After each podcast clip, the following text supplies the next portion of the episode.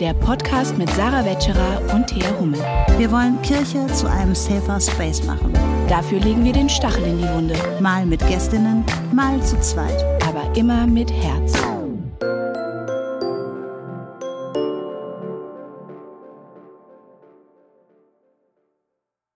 Herzlich willkommen zu einer Sonderfolge Stachel und Herz. Hallo, ich bin Thea und das ist Sarah und wir reden heute mit. Wir, wir gehen heute mal ein kleines Risiko ein. Wir, wir, Risiko. Wir, was heißt Risiko? Nein. Als, als wären wir, Wir, nicht ähm, schon äh, Shitstorm erprobt. Wir leisten, wir leisten einen Dienst, weil die Kirche schweigt zu Themen, die gerade so aktuell in den Nachrichten sind. Sei es Polizeigewalt, sei es Sexismus gegenüber MinisterInnen, sei es ähm, Rostock-Lichtenhagen. Äh, Vielleicht haben sie da ein paar Bekundungen gegenüber ähm, sich gegen Rassismus positioniert oder sei es auch Winnetou. Und äh, diesen Dienst leisten wir, indem wir eine Podcast-Folge aufnehmen, in der wir ein bisschen mal äh, das tun, was die liebe Kirche nicht macht. Position beziehen, erklären, aufklären, Orientierung bieten. Denn äh, die Kirche als Institution, als zweitgrößte Arbeitgeberin Deutschlands in einer pluralen Gesellschaft trägt eine große Verantwortung gegenüber der nächsten Generation. Und das tun wir jetzt einfach mal. Denn wir wollen äh, der nächsten Generation Orientierung ähm, geben. Und dazu müssen wir uns erstmal selbst als Erwachsene orientieren. Also, wir leisten einen Dienst, aka wir geben unseren Senf dazu. Äh, seht es, wie ihr wollt. Aber es ist schon etwas, was uns wirklich seit ein paar Tagen jetzt total beschäftigt. Ähm, und wo ich auch merke, dass es, dass ich es, dass es mich auch persönlich und emotional sehr beschäftigt. Und da hatte ich heute ein bisschen Sorge, ähm, als Sarah gesagt hat, hey, komm, wollen wir eine Podcast-Folge so außer der Reihe? Das ist ja auch, normalerweise ist es ja nicht so. Äh, lass uns einen Podcast dazu aufnehmen. Da war ich auch kurz am Überlegen und am Zögern, weil ich dachte, ich habe doch ein bisschen zu viel Wut im Bauch vielleicht, ähm, als dass ich da jetzt ähm, drüber reden könnte. Aber vielleicht ist das ja auch ganz gut. Ähm, vielleicht fangen wir einfach mal an ähm, mit unserem persönlichen Bezug. War, waren die Karl-May-Romane bei dir irgendwie ähm, ein Thema? In deiner Kindheit oder Also- in deiner Jugend? Also interessanterweise äh, in meiner Family schon. Allerdings haben sich nur Jungs dafür interessiert. Und es wundert mich auch nicht so sehr, dass ich mich davon nicht so angesprochen gefühlt habe, weil da waren ja, glaube ich, auch nur Jungs so zu sehen. Ja, ja, es gab, ich habe vorhin noch mal durchgescrollt, es gab, glaube ich, noch die Schwester von Winnetou, die sich in Old Shatterhand verliebt, aber das war auch so ihre eigene einzige Funktion. Das ist Komisch, dass ich mich ja, als Mädchen komisch, da- dass Mädchen sich vielleicht nicht so angesprochen fühlen. Ähm, aber bei, bei mir war das eher so, mein Vater hat auch die ganzen Karl-May-Romane von seinem Vater, also von meinem Großvater, vorgelesen bekommen. Und das war auch so ein Bonding-Moment, glaube ich, ähm, in, in, in, der, in seiner Kindheit. Ähm, und deswegen waren sie ihm auch wichtig. Er hat auch versucht, mir die ähm, sogenannten Orient-Romane, also ähm, wo Old Shatterhand äh, Kara Benemsi ist, ähm, und hatte auch versucht, mit mir zu lesen, aber ich glaube, das ging auch nicht leicht. Ich kann mich nicht mehr genau erinnern, aber wir sind nicht weit gekommen. Ein, zwei Filme habe ich damals auch gesehen, aber das war auch für mich nicht sehr interessant. Und wahrscheinlich liegt es wirklich daran, äh, dass Mädchen sich mit niemandem äh, davon so wirklich identifizieren können. Es war, glaube ich, schon eher so ein Jungsding. Ähm, und ähm, ich glaube, das liegt auch ein bisschen daran, dass die Figuren von Old Shatterhand und Cara Benemsi halt, ne, das äh, waren ähm, junge Deutsche, sie waren die Ich-Erzähler und äh, sie waren einfach diese, mh, ja, diese unfehlbaren Helden, ja, die konnten alles super gut und die, die, ähm, sie, sie konnten super gut schießen, sie waren moralisch ähm, immer im Recht. Sie haben sich immer auf die gute Seite gestellt. Auch natürlich war die gute und schlechte Seite immer sehr deutlich dargestellt. Und die, die, die Jungs konnten sich, glaube ich, richtig gut mit diesen äh, weißen Helden identifizieren. Und ähm, ja, für Mädchen war da, glaube ich, nicht sehr viel, so viel an Identifikationsfiguren. Deswegen sind wir beide vielleicht auch haben wir beide vielleicht auch eine ganz bestimmte Sicht auch auf diese ganze Debatte, weil wir uns schon auch ein bisschen fragen, da haben wir auch im Vorfeld ein bisschen drüber geredet, ähm, also die, das sind doch Kinderbücher und es sind auch Kinderfilme und so weiter. Aber ich kenne ehrlich gesagt kein Kind, so ich sag mal so in der Altersgruppe meines Sohnes, die sich wirklich dafür interessieren. Also für die ist das einfach kein Thema mehr. Die haben längst andere Geschichten, ganz neue Erzählungen, andere Medien auch. Ähm, und ich frage mich, wenn dann so, ein, so, eine, so eine Riesenwelle kommt wegen so etwas, wo die Leute sagen, oh, aber meine Kindheit, meine Kindheit. Wo ich so denke, ja, okay, aber es ist deine Kindheit. Also wenn es uns um die Kinder geht, ähm, sollten wir vielleicht gucken, was für, was, was für Erzählungen und was für, was für Figuren, was für Helden heutzutage relevant sind und ob die Kinder sich damit identifizieren können. Warum ist ein, äh, pff, ich weiß gar nicht, wann sind die Romane erschienen? Also warum ist ein vor 150 Jahren hat Karl May gelebt. Okay. Vor 150 Jahren, das muss man sich ja mal vor Augen führen, ne? Es, und es geht ja eben nicht darum, irgendjemandem seine oder ihre Kindheitserinnerungen zu nehmen. Darum geht's nicht. Es geht eben darum, wie du schon gesagt hast, einen zeitgemäßen Umgang mit diesen, mit, mit diesem Märchen, wird ja immer wieder betont, ist ja nur ein Märchen, ähm, und auch zu gucken, okay, was ist denn heute zeitgemäß? Und müssen wir vielleicht auch im Jahr 2022 jetzt mal unaufgearbeitete Geschichte, die es ja ist auch, ähm, anders in den Blick nehmen, weil die Stimmen derer laut werden, die für die es schon immer Rassismus war weil es das auch ist. Mir hat letztens eine Followerin geschrieben, naja, okay, früher, als wir klein waren, war das ja nicht Rassismus, aber heute ist das ja Rassismus. Doch, war es damals dachte, auch schon. Nee, richtig. Hallo. Es war damals auch schon Rassismus. Aber genau das ist ja das Problem. Das Rassismus, das merke ich immer wieder in Antirassismus-Seminaren, wo wir in die Kindheit gucken und gucken, was sind unsere ersten ähm, Begegnungen mit schwarzen Menschen oder auch mit Natives und so weiter ähm, dass da, da kommt ganz oft auch so bei einer gewissen Generation Winnetou und so. Ähm, und da sieht man, was Rassismus äh, weißen Menschen oder uns europäischen Menschen ähm, oder deutschen Menschen, wie auch immer, was uns Rassismus schon als Kind, in, als Kind angetan hat. Nämlich diese Stereotype, diese Bilder und so weiter, die haben wir so verinnerlicht und mit Emotionen mhm. verknüpft, wie du gerade sagst. Dein Vater von seinem Großvater. Das ist ja ein ähnliches Phänomen wie bei Pippi Langstrumpf. Das, da können wir eine extra Folge mal zu machen, darüber werden wir heute nicht wir reden. Wir freuen uns auf eure Briefe. Ich möchte nur noch mal ein, äh, ein Pendant für alle Mädchen, die sich jetzt mit Winnetou vielleicht nicht identifizieren, auch noch mal bieten. Da ist das Phänomen nämlich dasselbe. Wir haben es verknüpft und da kann ich auch mich einschließen mit äh, emotionaler Verbundenheit zu Pippi Langstrumpf. Es sind schöne Erinnerungen. Ähm, da hat mir ähm, meine Mama, meine Oma, meine Tante, wer auch immer, in einem schönen Moment Pippi Langstrumpf vorgelesen. Die war ein starkes Mädchen, mhm. da war so viel Gutes und so weiter. und das brauchte man. Und, und ideenreich genau. und witzig. Genau. Ja, ja. Und, und, und in den 80er Jahren oder auch in den 70er, 60er Jahren, da brauchten mhm. wir das mhm. auch als Mädchen. Wir brauchten eine Pippi. Und vielleicht brauchten Jungs auch ein Winnetou. Ähm, ja, aber vielleicht geht es haben, eher um haben, Old Shatterhand. Okay. Die brauchen Old Shatterhand. Ah, mit dem okay, wird sie sicher. Brauchen, ja, sie brauchen einen Chatter. Ja, ja, stimmt. Ähm, also, aber die Frage ist, stellt sich mir, brauchen, wenn ich mir jetzt äh, unsere Tochter anschaue, die super selbstbewusst ist, was ich super toll finde, ähm, als Mutter auch manchmal herausfordernd, aber eigentlich toll, braucht sie noch eine Pippi Langstrumpf? Und dann die Frage, ähm, können wir wirklich diese Romane jetzt, diese angeblichen Märchen, es sind ja fiktive Geschichten, ist mir auch schon klar, ähm, aber die äh, hinterlassen ja trotzdem Spuren auch und Stereotype und Vorstellungen und so weiter. Sie festigen ein ähm, Bild.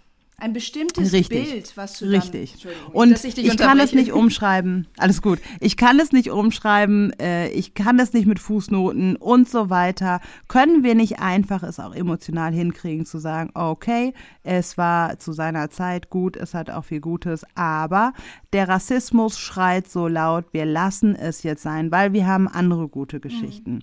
Und ähm, ich habe mir jetzt extra nochmal so einen NDR-Podcast auch angehört gehabt, wo halt Leute, die gerade bei den Karl May festspielen. Also es ist ja nicht nur das Buch und die Filme.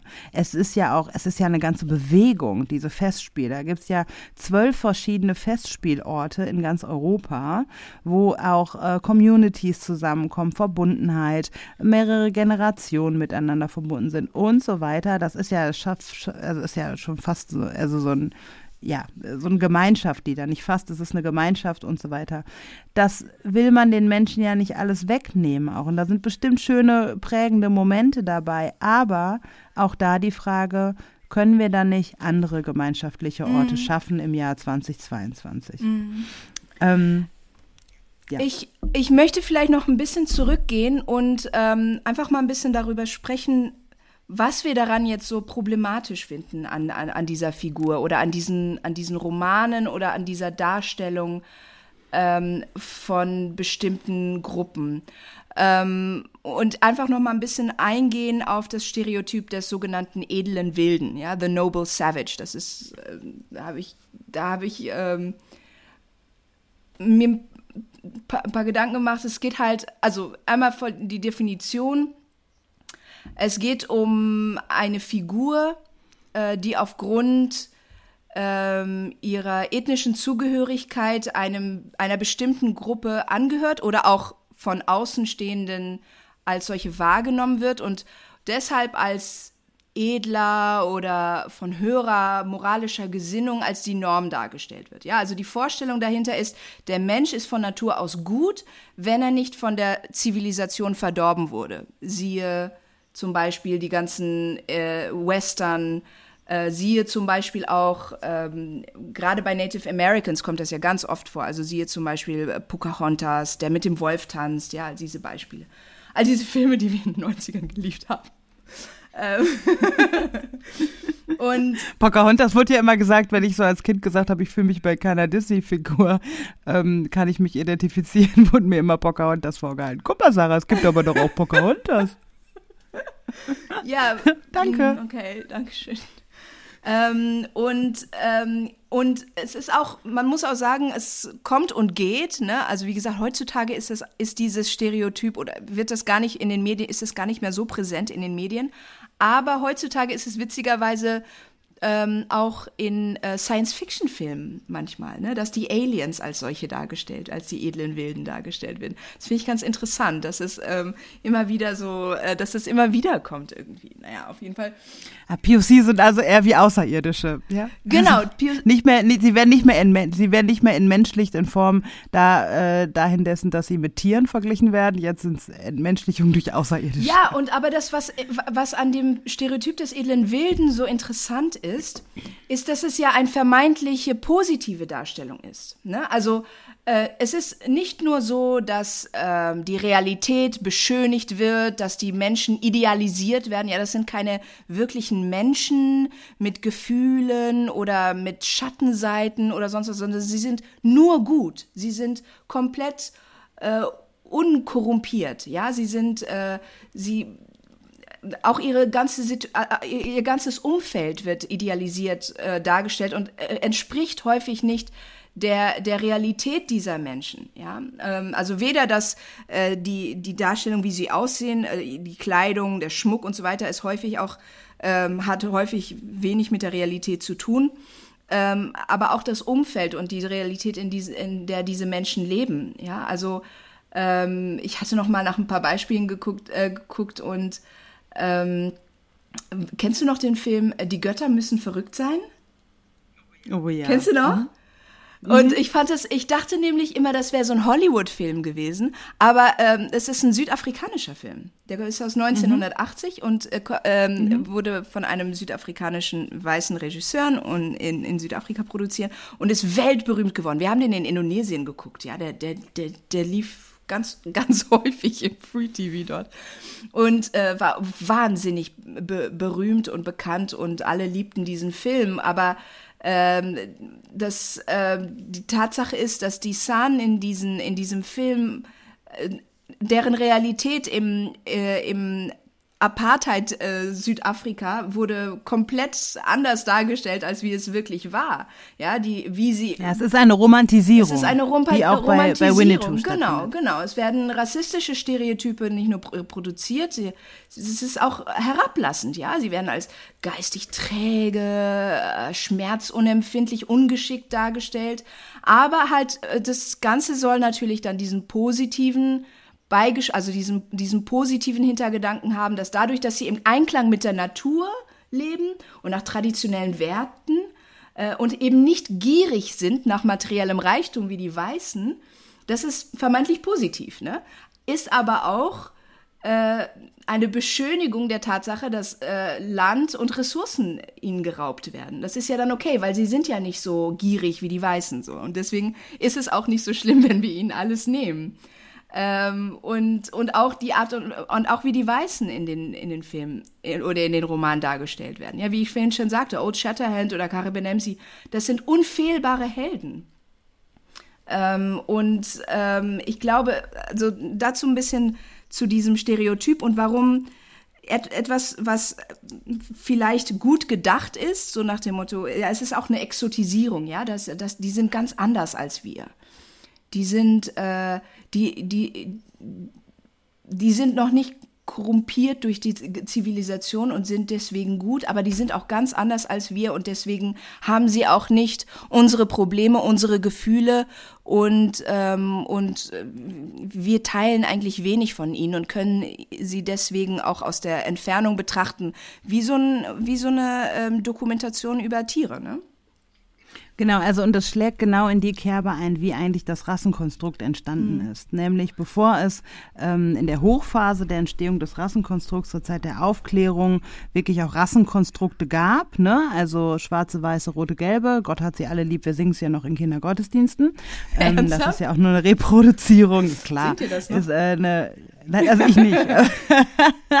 Meine Kinder hoffentlich auch nicht. Aber naja, also jedenfalls, ähm, das sind ja die, die Entstehung von, von Rasse. Also es war ähm, im 17. Jahrhundert ein Arzt, der den Begriff der Rasse erstmalig aus dem Tierreich entnahm und auf den Menschen projizierte. Dann war es Immanuel Kant, der den Begriff der Rasse nochmal in den deutschen Kontext prägte und so weiter.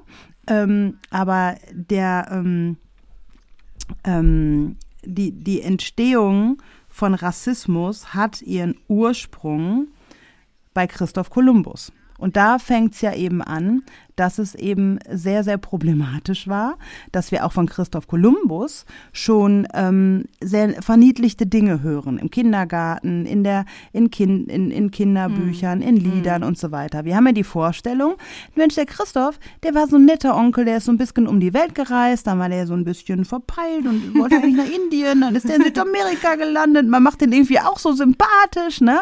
Und ähm, dann hat er die Leute da einfach Indianer genannt und so weiter, ja? So, das sind so Geschichten, die man vielleicht noch kennt. Was wir nicht gekannt haben, was uns keiner erzählt hat im Kindergarten, und ja, das wurde uns angetan, ist, dass Christoph Kolumbus verantwortlich dafür war, für koloniale Ausbeutung, die Anwendung von Gewalt, Völkermorde und so weiter. Und das Wort Indianer, Entschuldigung, dass ich jetzt ausspreche, nur einmal damit wir wissen, worüber wir reden, ich werde es jetzt nicht mehr reproduzieren. Das I-Wort ist eine Fremdbezeichnung, die während der Kolonialisierung Amerikas Amerikas ähm, genutzt wurde, um Menschen zu entmenschlichen, um Menschen zu ermorden und so weiter. Und in Barcelona steht immer noch die große Kolumbus-Statue, der zeigt nach Südamerika. Es gibt in Spanien einen Nationalfeiertag und in unseren Kinderbüchern gibt es lustige Reime dazu. In den USA und niemand auch. erzählt uns. Ist ja, genau. und, und niemand, niemand äh, kommt auf den Gedanken, wie ist die Geschichte weitergegangen nach Kolumbus, transatlantischer Sklavenhandel und so weiter. All das da, wo wurden genau dafür die Wege geebnet. Und da hatte man schon zum, zur Zeit des Humanismus hatte man dann auch irgendwann schon so Gedanken von, und jetzt komme ich zu deinem eigentlichen Punkt, ähm, die einen, die sind mehr Natur und die anderen, das sind die Weißen, die sind mehr Kultur. Also wir mhm. haben auch Hochkultur und die einen sind mehr Natur. Und all diese Narrative, die werden in diesen Filmen weiter produziert und die werden uns mitgegeben. Und gleichzeitig wird es romantisiert. Also so ein, so ein, so ein Kolonialromantik eigentlich, die uns Fantasien mitgibt, Klischees mitgibt und so weiter, die sich wieder in der nächsten Generation in die Kinderköpfe prägen. Rassismus wird internalisiert und so weiter. Und wir können die Geschichte durchbrechen. Und das ist jetzt unsere Chance. Und deswegen finde ich so gut, dass das Thema auf dem Tisch liegt. Ja, es streiten sich viele Menschen darüber, weil auch emotionale Erinnerungen dranhängen. Aber wenn wir das alle mal als Chance sehen würden, mehr Rassismus aus der Welt zu bringen, was wir ja wollen, ähm, also die meisten von uns, also unsere HörerInnen zumindest und die Menschen in der Kirche, bekunden sie ja immer laut, ähm, dann ist das jetzt unser Moment. Und genau da sollten wir uns positionieren und wir sollten alle Ravensburger zujubeln, dass sie diesen mutigen Schritt getan haben. Denn als am 11. August dieser Film in die Kinos kam, da war ja gar kein Aufschrei, vielleicht so in einigen Kreisen, aber die Empörung, die war ja jetzt in der letzten Woche, weil Ravensburger gesagt hat, oh, da haben wir wahrscheinlich einen Fehler gemacht. Ähm, wir wurden darauf hingewiesen, vielen Dank. Wir nehmen die Bücher zu dem Film Winnetou aus unserem Programm raus, weil wir nicht dazu beitragen wollen, dass Rassismus reproduziert wird. Und da kam der große Aufschrei in Deutschland. Und zwar nicht mit dem Film, sondern damit, dass Ravensburger, um es mal mit der Bildzeitung zu sagen, eingeknickt ist von der linken Bubble. Und das Krasse ist, es wurden nicht die Karl-May-Romane gebannt. Ja, es ist nicht, es ist nicht mein Kampf. Ja, ihr könnt immer noch in die Buchhandlung gehen und diese Bücher kaufen und sie lesen. Niemand, es ist, es geht nicht um ein Verbot. Ich glaube, das ist auch Teil dieser emotionalen Reaktion, ähm, dass ähm, einfach nur weil Ravensburger sich entschieden hat, ihr eigenes Produkt aus dem Sortiment zu nehmen, wird so getan, als würden allen Menschen die Karl-May-Romane und die Figur Winnetou äh, verboten. Äh, so wird das dargestellt, ja. Ähm, genau, und nochmal, wir wollen niemandem die Kindheitserinnerung nehmen. Darum Lest doch weiter die Karl-May-Romane. Ja. Niemand hindert euch daran. Wirklich. Wenn, wenn ihr diese Bücher mögt und sie sind auch gut geschrieben und es ist wirklich auch von mir aus alles, alles total, alles total okay. Wenn ihr sie lesen wollt, lest sie. Ähm, aber es. Aber seid euch bewusst genau, darüber. Genau, genau. Es, es geht. Ich, ich habe das Gefühl, dass die Empörung weniger darüber ist, dass es in diesen, dass in diesen Romanen rassistische Stereotype reproduziert werden, sondern vielmehr, dass die Leute darauf hingewiesen werden, dass es sich um rassistische Stereotype. Ja, also es, dass die Romane rassistisch sind, ist nicht so schlimm, wie dass ich darauf hingewiesen werde, dass sie rassistisch sind. Das ist so ein bisschen diese diese emotionale Reaktion, die ich da, oder scheint es zumindest zu sein. Ne? Und es gleichzeitig auch diese Rechtfertigung, weil ich dieses, diese Medien konsumiere oder diese Geschichten, ähm, diese Geschichten mit meiner Kindheit verbinde, ähm, können sie nicht rassistisch sein, weil das würde ja bedeuten, dass ich rassistisch bin. Und, äh, das, äh, und ich bin ja kein schlechter Mensch. Ähm, und genau das ist es aber nicht. Und dann die Bild-Zeitung. Sie titelte am, äh, am 23. August, also vor drei Tagen, angeblich Rassismus. Mhm. Ist das schon geil, ne? Damit fängt es an. Ravensburger, angeblich Rassismus, Ravensburger Verlag knickt vor linken Aktivisten ein. Winnetou in ewige Jagdgründe geschickt, was Promis und Politiker dazu sagen. Das war nämlich das Beste. Ich habe dir ja diesen, ich habe dir das Foto ja geschickt, ne? Mhm. Von dieser, von dieser, ich war, ich war im Aldi und da gab's die Bildzeitung. Und dann habe ich das abfotografiert und die geschickt. Und dann habe ich mal, ich dachte, okay, ich gucke jetzt mal rein, wer denn diese Promis sind. Wer sind diese Promis, die sich jetzt, äh, Promis und Politiker, die sich jetzt dazu geäußert haben? Und, oh Wunder, oh Staunen, es waren nur Weiße. Nur, also alles nur quasi ähm, kritische Stimmen gegen äh, Ravensburg, also gegen diese Entscheidung von Ravensburger und ausschließlich weiße Politiker und Promis. Ja, wenn man dann nämlich die Bildzeitung aufschlug, kam äh, Winnetou verbieten, Fragezeichen, völlig absurd. Darin waren sich alle Weißen einig. Ich habe nur die Bilder der Menschen gesehen und die Überschrift gelesen, Thea, und dann habe ich, ich habe den Text nicht mehr gelesen, weil ich dachte, nee, nee den komm, Text habe ich auch nur überflogen, um zu sehen, wer gefragt wurde. Und und dann, da kann man mir jetzt auch Ignoranz unterstellen. Ich höre mir die andere Seite nicht an, so, das stimmt nicht. Ich habe mir den NDR-Podcast, äh, Winnetou war kein Apache, angehört. Da waren genug Stimmen und das fand ich auch interessant. Gerade nochmal dieses Gemeinschaftsgefühl bei den Karl-May-Festspielen. Ähm, ich finde es auch wichtig, dass, also ich fand es für mich persönlich auch wichtig, um auch nochmal eine Haltung zu, zu finden dazu, mir da auch diese Seite anzuhören. Aber das bei der Bild-Zeitung ist einfach nur plakativ. Mhm. Es ist, und das finde ich so krass, dass, ich meine, ist mir schon klar, dass ich erwarte von der Bildzeitung jetzt auch nicht viel mhm. mehr. Aber trotzdem ist die Bildzeitung insofern interessant, weil es gibt sehr viele Menschen in unserem Land, die diese Zeitung ja. lesen.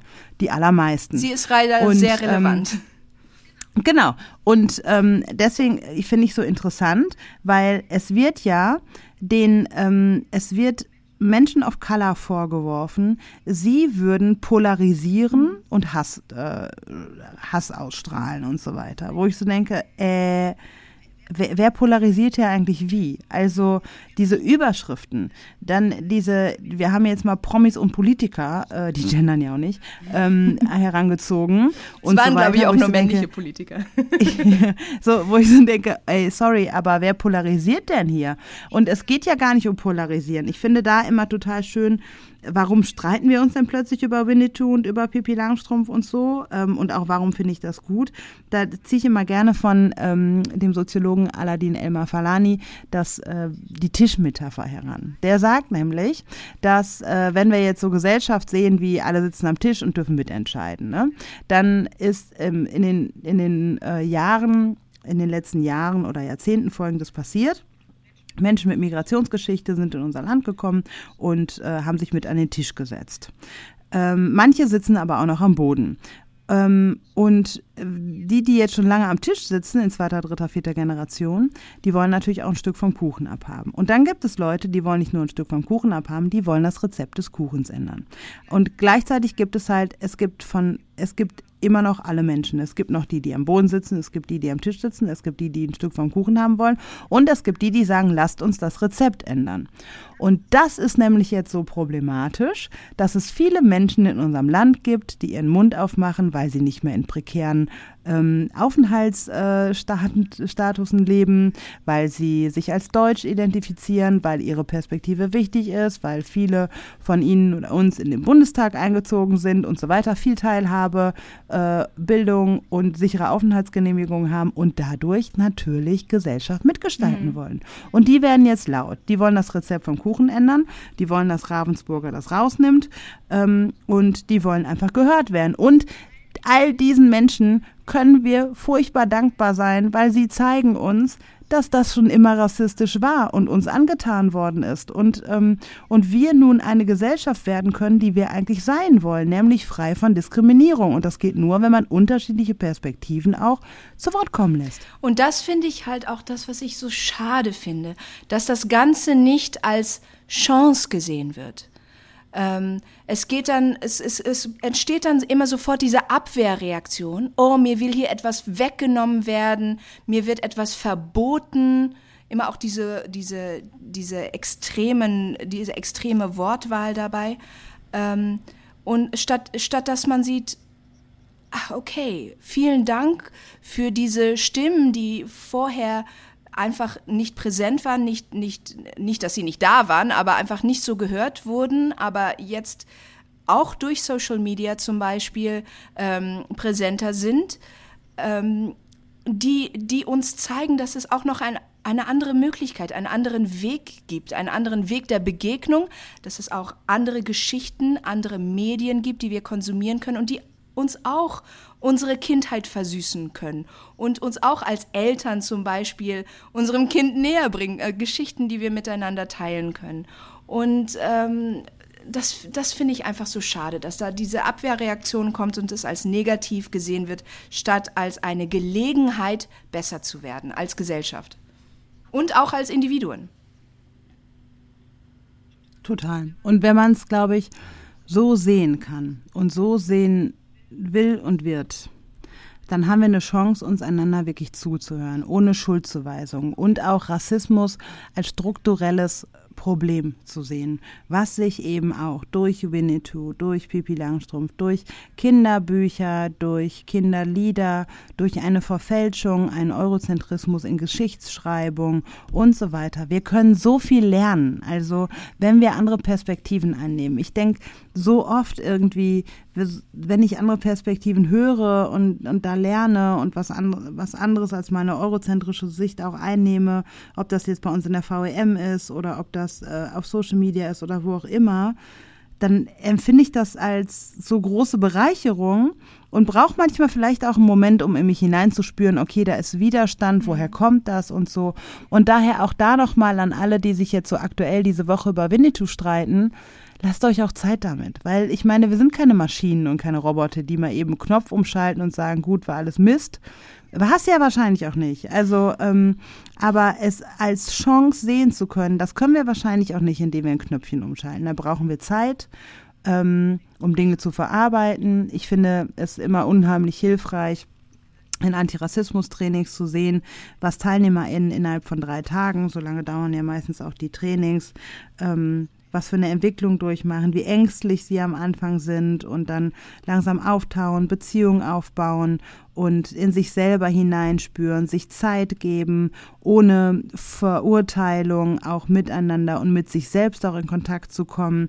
Das ermöglicht so, so viel, wo ich immer so merke, nach drei Tagen, sind sie so berührt und so weich und, und sehen das auch alles als Chance und nicht als Verbote an. Mhm. Denn so ticken wir ja auch. Und das finde ich auch total wichtig. Ähm, es braucht natürlich einerseits solche ähm, solche Artikel und Postings und was, was so ein bisschen polarisierend wirkt und vielleicht auch ist, um Menschen aus der Komfortzone rauszuholen, um sie ins Nachdenken zu bringen. Das tut weh und das ist erstmal doof. Ähm, aber dann braucht es auch Orte, der Begegnung, Orte des Austausches, ähm, Dinge, also auch, auch Seelsorge, auch als Kirche, Seelsorge. Deswegen finde ich es ja so schade, dass Kirche schweigt und nichts sagt, mhm. weil wir sind an den Menschen dran. Mann, da müssen wir doch was zu sagen, da müssen ja. wir eine Orientierung haben, da müssen wir Gespräch und Seelsorge bieten, da müssen wir drüber reden. Wir können uns nicht einfach umdrehen und nächsten Sonntag über den Predigtext predigen und diese Woche und letzte Woche ein bisschen was zu Rostock-Lichtenhagen gesagt haben, was vor 30 Jahren war oder, oder oder große Kundgebung dazu, dass Rassismus Sünde ist, irgendwie publizieren. Wir müssen genau an diesen Themen dran sein. Mann, das ist unsere Verantwortung als Kirche. Wir müssen Stellung beziehen, wir müssen Orientierung bieten. Wir haben eine Verantwortung in einer sich immer weiter pluralisierenden Gesellschaft. Da, da müssen wir, da können wir uns nicht einfach umdrehen und einfach mal zugucken und so. Da müssen wir uns mit Antirassismus auseinandersetzen, da müssen wir Position beziehen und da müssen wir Seelsorge leisten und wenn wir es hinkriegen, am besten auch nicht mit polarisieren, sondern Orte der Begegnung und des Austausches schaffen und ermöglichen, so dass wir alle die Kirche werden, die wir eigentlich sein wollen und die viele von uns denken, dass wir es bereits sind, sind wir aber nicht, weil auch dort fehlen uns die Perspektiven derer, die unsere plurale Gesellschaft ausmachen, die kritisch auf Winnetou sehen, weil sie sich schon immer vielleicht komisch gefühlt haben, aber jahrzehntelang geschwiegen haben und jetzt ist die Zeit, wo sie was sagen und davon können wir alle lernen. Yes. So. Rant yes, over. Yo. Amen, Sister. Praise the Lord, Halleluja. Okay, also ich glaube, es ist einfach und safe, immer in die auf die Vergangenheit zu zeigen und sagen, zu sagen, ja, das war schlecht und so und auch, auch in, in die Entfernung zu zeigen, ja, da Polizeigewalt in Amerika, das ist ganz fürchterlich und so. Aber wir dürfen nicht vergessen, ähm, bei uns gibt es auch Probleme und es ist, es ist wir sollten mutig genug sein, äh, diese auch anzusprechen und da Stellung zu beziehen. Und ähm, ja, eigentlich hast du schon alles gesagt. Und, was, was und, und weißt du, auch da, ne? Die FürsprecherInnen zu Karl May, die ich bei in dem, in dem Podcast äh, gehört hatte, ne? Dass dann gesagt worden ist, Karl May war auch ein Kind seiner Zeit und das war ja nicht rassistisch gemeint. Ja, würde ich sogar zustimmen. Mhm. Äh, so, ähm, aber genau da können wir doch ansetzen. War nicht rassistisch gemeint. Ja, und dann ist es, und die Leute, die uns äh, Winnetou vorgelesen haben, und auch wenn wir es unseren Kindern vorgelesen haben, dann war es nicht rassistisch gemeint. Aber jetzt wissen wir, dass es für Menschen rassistisch ist und dass es auch strukturell gesehen rassistisch ist. Wir haben ja gerade so einen kleinen historischen äh, Rundumschlag hier gemacht. So, das wissen wir jetzt. Jetzt können wir nicht mehr. So, was sagst du deinen Enkelkindern irgendwie später mal? Ähm, so äh, im Jahr 2022, da werden die Leute nicht mehr sagen, wir waren Kinder unserer Zeit und wir wussten ja nicht, dass es rassistisch gemeint war. Denn jetzt ist es so, dass sehr viele Menschen uns darauf hinweisen und das mhm. werden Menschen in 50 bis 100 Jahren dann auch sehen und sagen, oh, die wussten ja, dass das rassistisch gemeint ist. Dann werden sie nicht mehr sagen, sie waren Kinder ihrer Zeit, sondern sie werden fragen, warum waren die denn so ignorant? Warum habt so, ihr trotzdem dann können wir immer noch versuchen, das Warum habt ihr genau. so daran festgehalten, ja. wenn ihr es wusstet? Ja. Und das frage ich mich immer, weißt du, ich werde mich auch irgendwann vor meinen, auch in Klimasachen und so weiter, ne, vor meinen Kindern und Enkelkindern werde ich mich auch irgendwann. Wie, du bist Auto gefahren? So. Genau, ja, genau. Wie konntet Wie ihr nur? Oder was habt ihr gedacht? So, also vielleicht werden sie auch sagen, habt ihr euch ein E-Auto geholt, dann habt ihr gedacht, alle Probleme wären gelöst gewesen. Wie konntet ihr? Wie konntet ihr auch nur einmal in ein Flugzeug steigen und so weiter? Ihr hattet ich werde mich für vieles, ja, ich werde, ich werde mich für vieles rechtfertigen müssen. Und ähm, ja, und dann kann ich nur hoffen, dass mir genauso gnädig begegnet wird, wie ich versuche, auch Menschen gnädig zu begegnen. Aber ähm, das ist halt so ein Punkt, wo wir jetzt an einem Punkt sind in unserer Gesellschaft, wo wir die Chance haben. Und ich kann nur sagen, liebe Leute, nutzt es. Ja, es ist fiktiv, ja, es ist ein Märchen, aber es ist weitaus mehr als ein Märchen. Es reproduziert eben diesen Rassismus und es fällt uns emotional schwer. Und jetzt fange ich an, mich zu wiederholen. Ne? Ja. Also Leute, nehmt es als Chance. Nehmt es als Chance noch, und äh, dankt uns später für diesen Podcast. noch, noch, nur noch eine Sache zu dem, zu dem Märchen, weißt du, weil du das gerade gesagt hast. Das finde ich, ich finde das wirklich problematisch, das als Rechtfertigung zu nutzen mit dem Märchen. Mhm, ja, weil es auch. geht hier nicht um Feen oder, äh, oder um Aliens. Und auch die Feen und, und Prinzessinnen haben uns viel angetan. Ja, ja, das ist ja schon, genau, das sind, es sind ja immer auch noch menschliche ähm, Identifikationsmerkmale, die damit verbunden werden. Aber in diesem Fall geht es ja um Menschen. Das sind ja nicht ähm, ja, also äh, Menschen, die nicht als als solche dargestellt werden. Und zu sagen, das ist ja nur ein, Märchen, es ist fiktiv und deswegen ist alles erlaubt ähm, und äh, blend, blendet, quasi, blendet quasi die Tatsache aus, ähm, dass es wirklich Native Americans gibt und dass sie äh, sehr real sind und dass ihre Realität ähm, ganz anders ist als diese romantisierte Darstellung. Und auch damals schon war. Es geht nicht um, was war vor 150 genau. Jahren und was ist heute. Damals war deren Realität auch schon ganz anders, ja. Der Old Shatterhand, und, ähm, der Old Shatterhand, ich habe vorhin noch mal bei Wikipedia geguckt, der war ja, anfangs war er Lehrer, aber dann als er Winnetou und so weiter kennengelernt hat, war er Landvermesser, ja? Hm. also, was haben die denn da gemessen? Was wollten die denn mit diesen Messungen? So, ne? Also, es ist. Und, ja. Und wir müssen so viel überdenken. Nee, alles gut. Wir sind beide hier, hier voll, voll im Thema. Deswegen müssen wir auch gucken, weißt du, dass zum Beispiel Native Americans, Indigene immer noch als I auch im Alphabet in den Grundschulen gelehrt werden, dass es noch Kostüme zu Karneval gibt und so weiter, ja, wo Native Americans ebenso dargestellt werden, wo genau diese koloniale Romantisierung stattfindet, eine Verniedlichung von Rassismus, kolonialer Ausbeutung und so weiter. Darüber müssen wir reden. Ja, es braucht Zeit, ja, es hängen Emotionen dran, aber das ist unsere Chance, dass ein I im Alphabet kann ich auch mit einem Igel lernen oder mhm. so, ne? Also das brauchen wir nicht. Es bricht uns uns keinen Zacken aus der Krone. Aber wir haben uns lange nicht damit beschäftigt. Ähm, Geschichte wurde sehr einseitig und mit einer Perspektive geschrieben und so weiter. Und jetzt haben wir diese Chance. Und echt, ey, wir haben doch, weiß ich nicht, haben wir weniger Geld auf dem Konto, wenn wir einen Eagle statt einen, statt einen Native Americans da ins Alphabet packen oder äh, was tut es uns? Es tut uns nicht weh. Also Karl May braucht unser Geld auch weh. nicht mehr.